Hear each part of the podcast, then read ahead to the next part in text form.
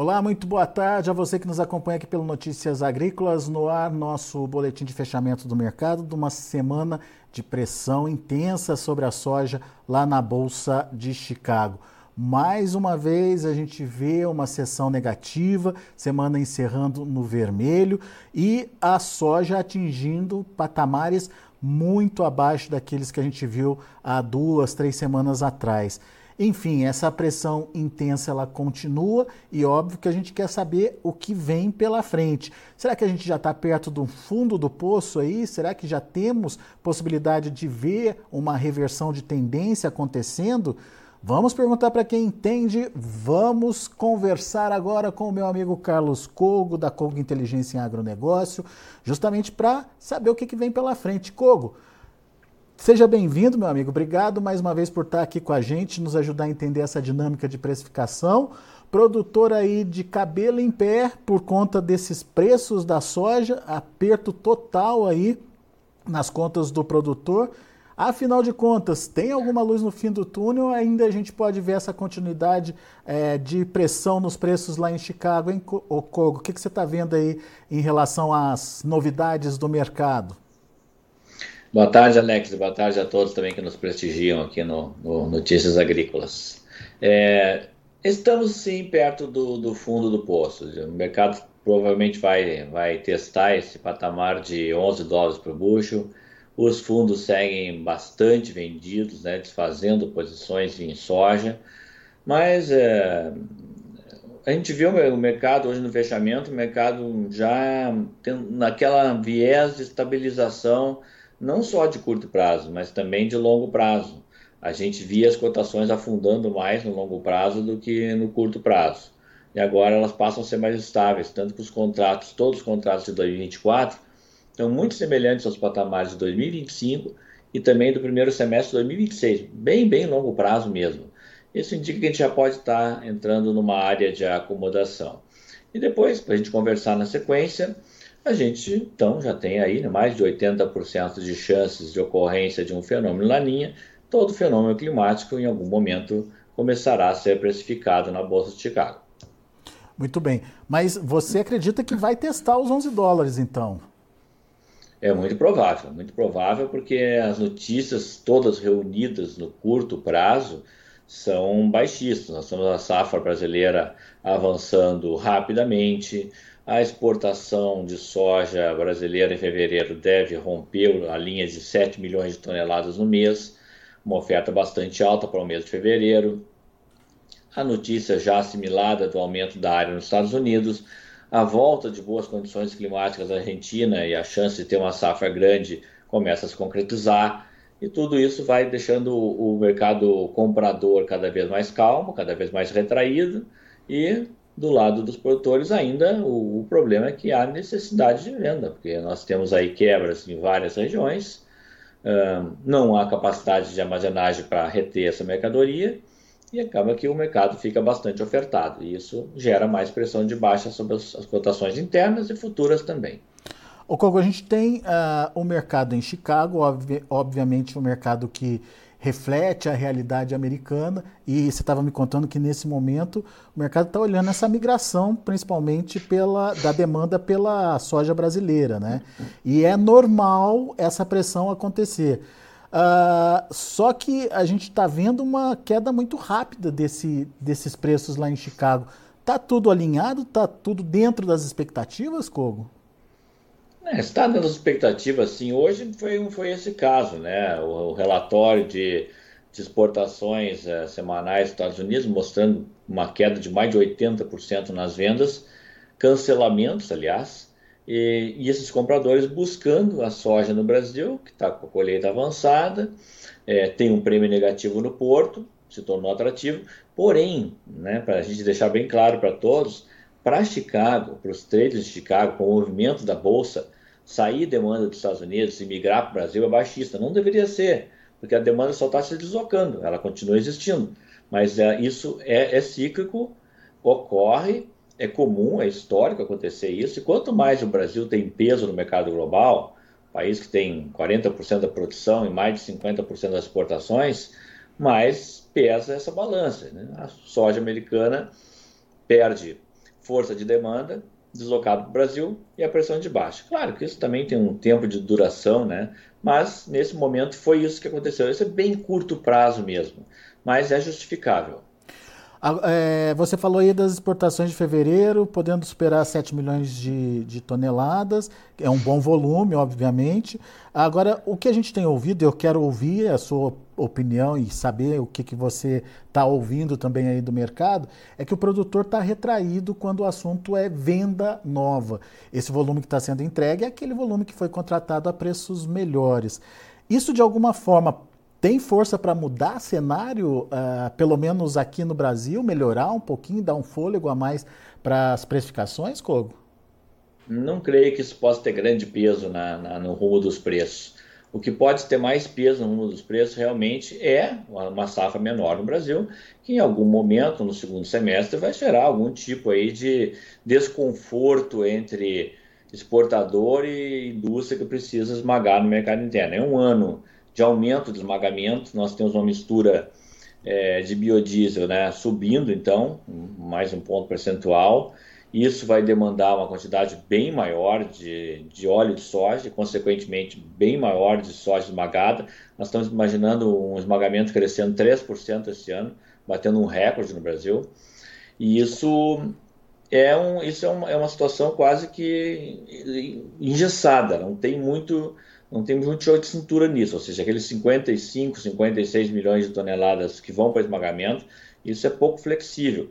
Vai, evidentemente, tirar é, oferta para exportação. Então, isso em algum momento, como sempre acontece, e provavelmente vai acontecer no mercado de milho esse ano também, no segundo semestre, vai haver uma disputa de exportador e o, o, a indústria para que esmaga para fornecer derivados no mercado interno. E aí, primeiro, primeiro, primeiro reflexo disso vai aparecer nos prêmios, os prêmios vão ficar zerados, depois vão ficar positivos, e ainda ah, algum, algum movimento de valorização da soja no mercado interno, com algum leve descolamento da paridade de exportação. Isso provavelmente vai acontecer ao longo do segundo semestre desse ano.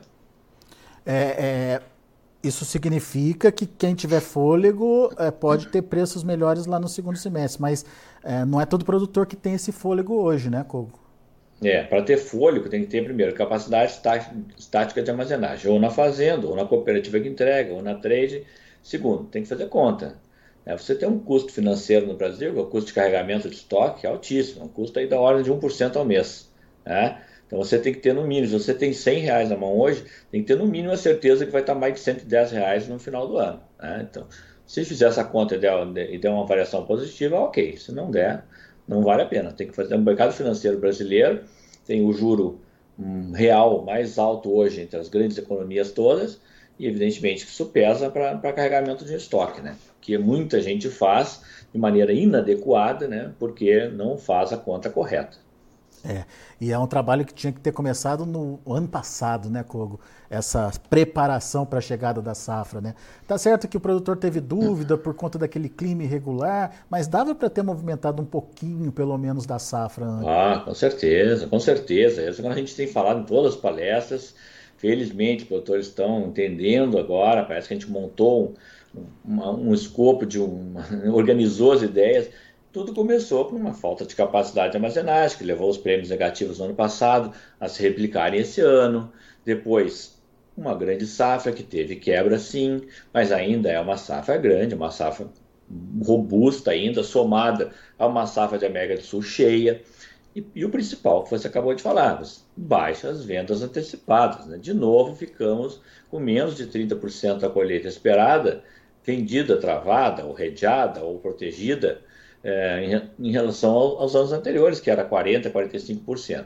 Não tendo capacidade de armazenagem, é obrigado a ofertar tudo isso, tudo isso no período de colheita, pressiona o sistema portuário, pressiona o sistema de escoamento e gera prêmio negativos nos portos. Né? Então, é uma tempestade perfeita que estava completamente prenunciada, não só pela nossa consultoria, por várias outras, e faltou talvez acreditar no que estava previsto de forma é, técnica. Essas análises são técnicas, não há nenhum chute de ninguém. São técnicas, técnicas de análise de mercado.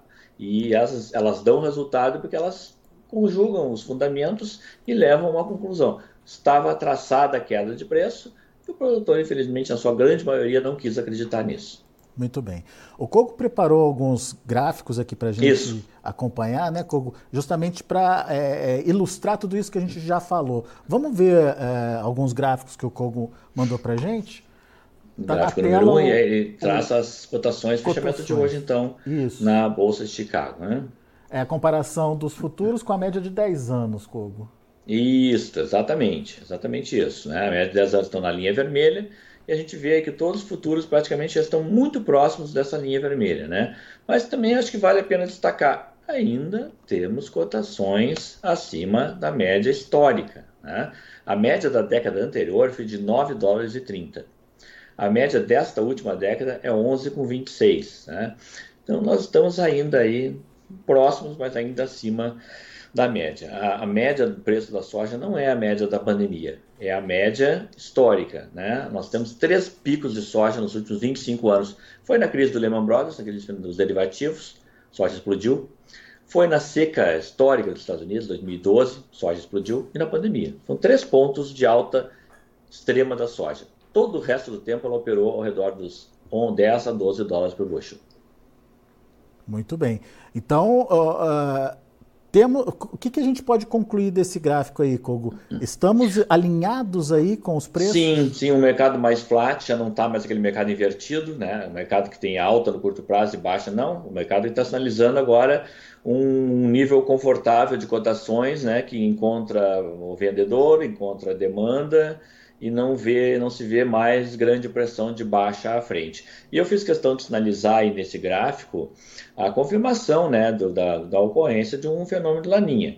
E não custa repetir mais uma vez que não é a quebra que o laninha vai trazer que vai gerar alta de preço, e sim o risco que ele trará para a oferta global. Né? Então, o laninha vai começar já é, de certa forma, poderá começar atrapalhando a safra americana e depois, com certeza, infelizmente, vai voltar a atrapalhar a safra da região sul do Brasil e da parte sul da América do Sul, que são players importantes, são blocos importantes de produção que vão gerar o chamado prêmio de risco climático embutido nas cotações. E aí, nesse período, que deve começar lá por junho, julho, vão surgir boas oportunidades de, de, de fechamento de vendas no disponível e futuro também, porque as cotações vão provavelmente vão se descolar dessa linha vermelha e, ir em direção a níveis mais altos.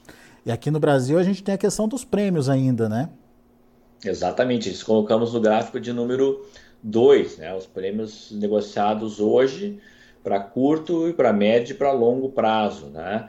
Antes de até a gente é, mostrar ou falar sobre isso, lembrar só que já temos cotações de prêmios para 2026. Elas estão muito parecidas com essas que estão marcadas aí para começo de 2024. Então, praticamente os mesmos níveis. Ou seja, teremos sim prêmios negativos de novo em 2026, pelo menos essa é a expectativa deste momento. E olhando o gráfico e olhando, é, é, recortando, né? O comportamento de 2024, o que a gente percebe é que aos poucos os prêmios vão é, ficando mais positivos aí. Mas é só no segundo semestre que a virada acontece, Cogo? Perfeito, eles vão ficando gradualmente positivos. A gente vai enxergar isso depois no gráfico seguinte, a gente vai enxergar o efeito deles sobre os preços. E lembrando que no primeiro gráfico a gente vê cotações estáveis, ali praticamente estáveis, usando uma faixa muito curta de 11 ali a 11,30 até 11,40 e, e, esse não, esse não tem nada de estável, né? Bem negativo no começo do ano, vai ficando menos negativo até se tornar positivo.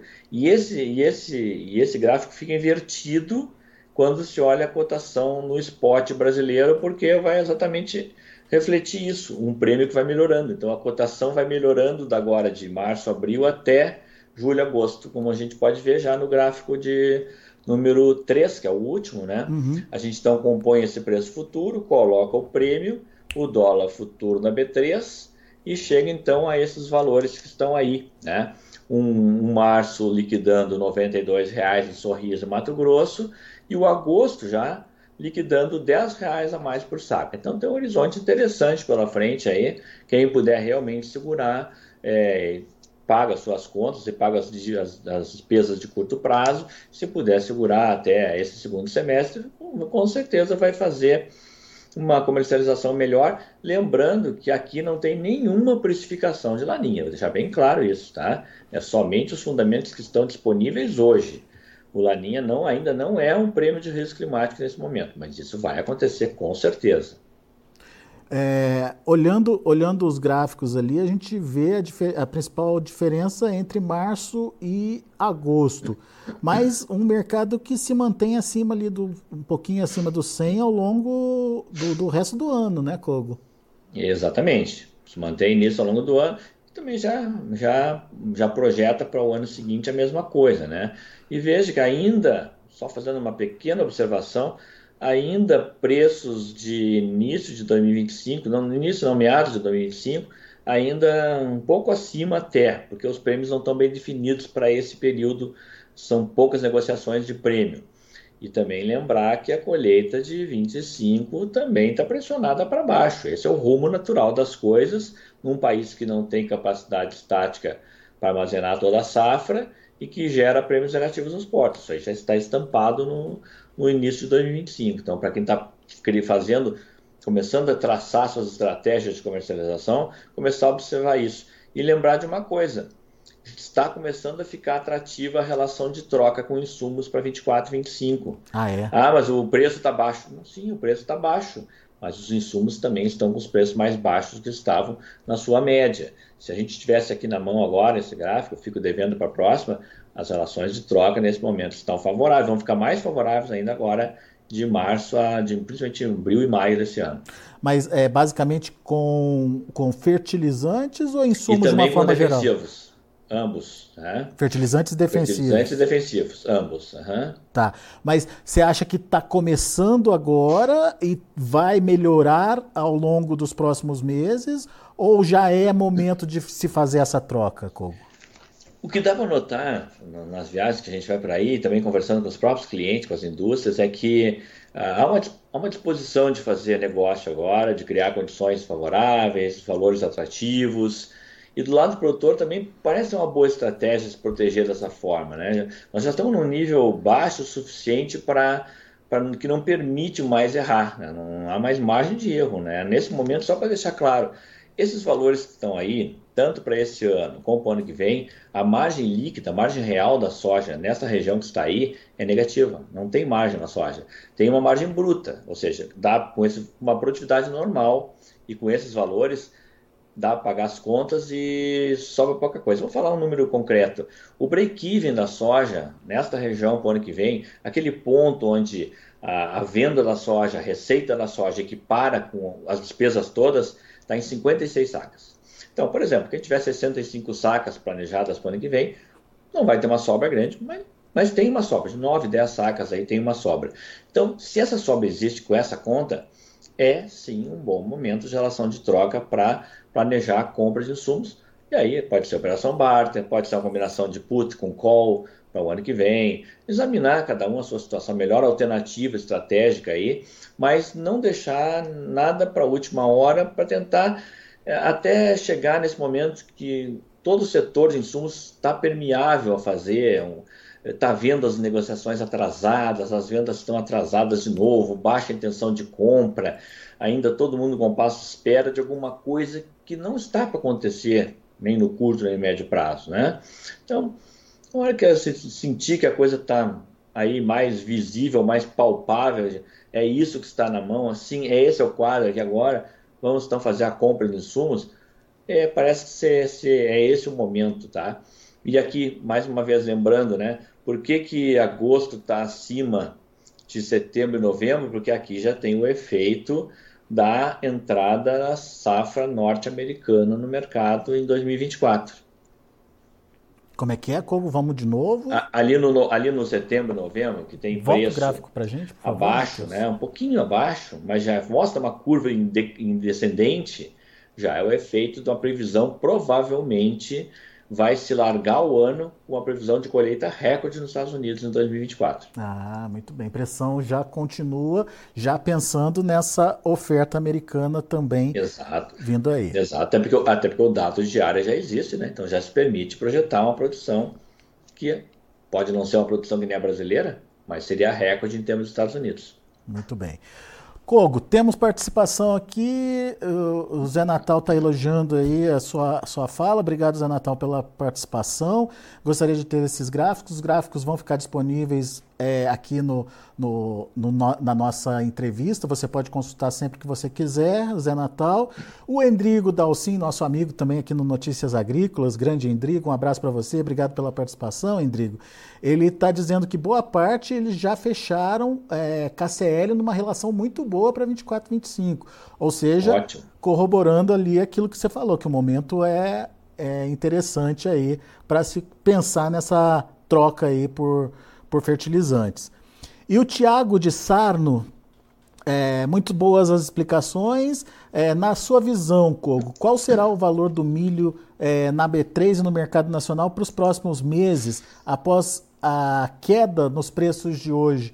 É, mudando um pouquinho de soja para milho, né? uhum. né? Ele quer saber a sua opinião, Kogo. É, de fato, é boa pergunta. A B3 devolveu né, valores, chegou a encostar nos 70 reais desceu, começou a se aproximar mais de 65, depois de 60, até porque vamos lembrar, né, uh, o nosso colega aí, vamos lembrar que as condições começaram a melhorar para a segunda safra brasileira. Claro, tem uma queda de área grande, já vai ter uma queda de produção mesmo, mas eh, a questão da soja ter avançado rápido a colheita e grande parte das áreas já estarem começando a ser instaladas dentro da janela ideal, melhorou muito a figura da segunda safra de milho frente ao que se tinha lá atrás, né? Um cenário ruim, de soja atrasada, tudo isso vai mudando. Então agora realmente o rumo desse preço de milho vai depender muito do desenrolar, do desenvolvimento e do resultado dessa segunda safra. A primeira é conhecido, né? não foi nada grande coisa assim. O mercado está muito apertado esse ano. É um mercado com viés altista, sim, sim. É um mercado escasso de oferta um, país que tem potencial de exportar 55 milhões de toneladas, uma demanda interna de 84, só tem 118. Isso não fecha a conta, não vai faltar produto, vai gerar alta de preço. Muito bem. Essa, essa sua colocação é importante, Kogo, uh, principalmente por conta uh, de uma mudança mesmo de expectativa. Né? Lá atrás, quando a gente estava vendo todo aquele atraso com a soja, plantio atrasado e tal, se imaginava que a gente teria uma janela muito apertada e um produtor plantando no risco a safrinha. Só que quando a safra foi andando, o que a gente percebeu é que, em vez de alongar uh, o ciclo, a, a questão do, do, do, temperatura quente fez encurtar esse ciclo e a soja foi colhida até antecipadamente em algumas regiões, obviamente, né? E isso já, já trouxe oportunidade do produtor sair plantando o milho e aparentemente tem boa parte desse milho plantado dentro de uma janela interessante, né, Kogo? Exatamente. Isso é bom, né? Isso é bom porque o que se quer agora é uma safra boa, cheia, grande, aí para aproveitar preços realmente são maiores que os preços do ano passado. Então temos que aproveitar isso, né? Lembrando que as cotações de milho também estão pressionadas na Bolsa de Chicago e nós já estamos trabalhando acima da paridade de exportação no Brasil. Devemos continuar com esse descolamento, né? Chicago aí já querendo testar os 4 dólares por bushel e quem sabe os 3,90 no milho, né? É resultado de duas coisas. Essa safra recorde colhida nos Estados Unidos no ano passado e uma safra gigante na Argentina também, que vai se tornar o segundo maior exportador do milho, vai ultrapassar o Brasil, vai jogar o Brasil de volta para terceiro lugar. É. Muito bem, vamos acompanhar os, as cenas dos próximos capítulos. Por enquanto, Carlos Cogo, muito obrigado pela sua participação aqui com a gente. Obrigado ao pessoal que participou com a gente aqui via chat do YouTube. Lembrando que quem estiver no YouTube com a gente, por favor, faça sua inscrição aí no canal oficial do Notícias Agrícolas. A gente está buscando ali os 100 mil inscritos aí e a sua ajuda, o seu apoio é importante nesse sentido. E deixe seu like, seu joinha ali, que é muito bom para a gente. Carlos Cogo também está nas redes sociais, eu sempre acompanho, estou lá sempre vendo as informações. O Cogo sempre tem é, um post diferenciado ali uh, para quem quer entender um pouquinho do que está acontecendo, não só no mercado da soja, né, Cogo? Eu vejo vários posts seus, você está acompanhando arroz, você está acompanhando, enfim, vários, vários segmentos aí do, do agronegócio brasileiro. O pessoal pode te seguir também, certo? Perfeitamente. No Instagram, Cogo Inteligência. E LinkedIn, quando sou mais ativo, recebi esse ano a, a, a graça do, do, selo top, top Voice do agrobusiness brasileiro, né? Isso muito nos orgulha, mas a gente quer dividir isso com vocês também, né? Esse trabalho que a gente faz no Notícias Agrícolas é importantíssimo. O canal é importantíssimo para levar a informação correta para o produtor. Né? Então acompanhe a gente lá também. E eu gosto muito do trabalho de vocês, trabalho que eu elogio sempre para todo mundo. É um trabalho que só engrandece o nosso agronegócio. Muito obrigado, Kogo. Mais uma vez, obrigado pela participação e volte sempre, meu amigo. É sempre bem-vindo. Um abraço e bom fim de semana para todos. Valeu. Tá aí Carlos Cogo, da Cogo Inteligência em Agronegócio, trazendo informações importantes, pontuando detalhes é, para o produtor rural que está aí é, pensando no que vai fazer da vida. Temos uma situação ainda de pressão nos preços. O Cogo acredita que o mercado deve testar os 11 dólares por bushel, baixar mais um pouquinho da atual, uh, do, do, atual patamar. Uh, no entanto, estamos aí perto de uma reversão, quem sabe, uh, de tendência aí para os preços da soja, soja ficando barata demais e, portanto, fique atento aí a essa possibilidade de uh, talvez não uma reversão é, muito forte, mas pelo menos uma diminuição dessa queda brusca que a gente tem visto acontecer que se intensificou ao longo aí dessa semana. Vamos ver como estão encerrando as negociações lá na Bolsa de Chicago nessa semana de pressão intensa nos preços por lá. Vamos ver. A gente tem março fechando a 11 dólares e 33 centes por bushel, 14 pontos mais 75 de queda. Para maio, 11,41, queda de 10 pontos mais 75. Julho, 11,51, queda de 9 pontos e meio. E o agosto, 11 dólares e 49 centes por bushel, queda de 6 pontos mais 75. Esses são os números da soja. Números negativos, semana encerrando negativa também. Vamos ver o milho. Para março, 3 dólares e 99 centes por bushel, queda de 6 pontos mais 25. Para maio, 4 dólares e 13 centes por bushel, recuando 5 pontos. O julho, 4 dólares e 26 centes por bushel, queda de 4 pontos e meio. Setembro, 4 dólares e 35 centes por bushel, perdendo 4 pontos e meio. Março perdeu ali o patamar dos 4 dólares. Vamos ver uh, o trigo. Para março, 5 dólares e 69 centos por bushel, perdendo 10 pontos mais 25. O maio, 5,70, queda de 10 pontos. Julho, 5,77, 9,75 de baixa. E o setembro, 5 dólares e 90 centos por bushel, recua aí de 9 pontos mais 25. São esses os números já de fechamento dos negócios lá na Bolsa de Chicago. A gente vai ficando por aqui. Agradeço a sua atenção, agradeço a sua participação e não se esquece, você que é, não se esqueça, você que está aí no YouTube, no chat do YouTube e acompanhando a gente pelo YouTube, faça lá a sua inscrição no canal para ajudar a gente. Combinado? Daqui a pouco tem mais informações e outros destaques para você, notícias agrícolas, informação agro relevante e conectada.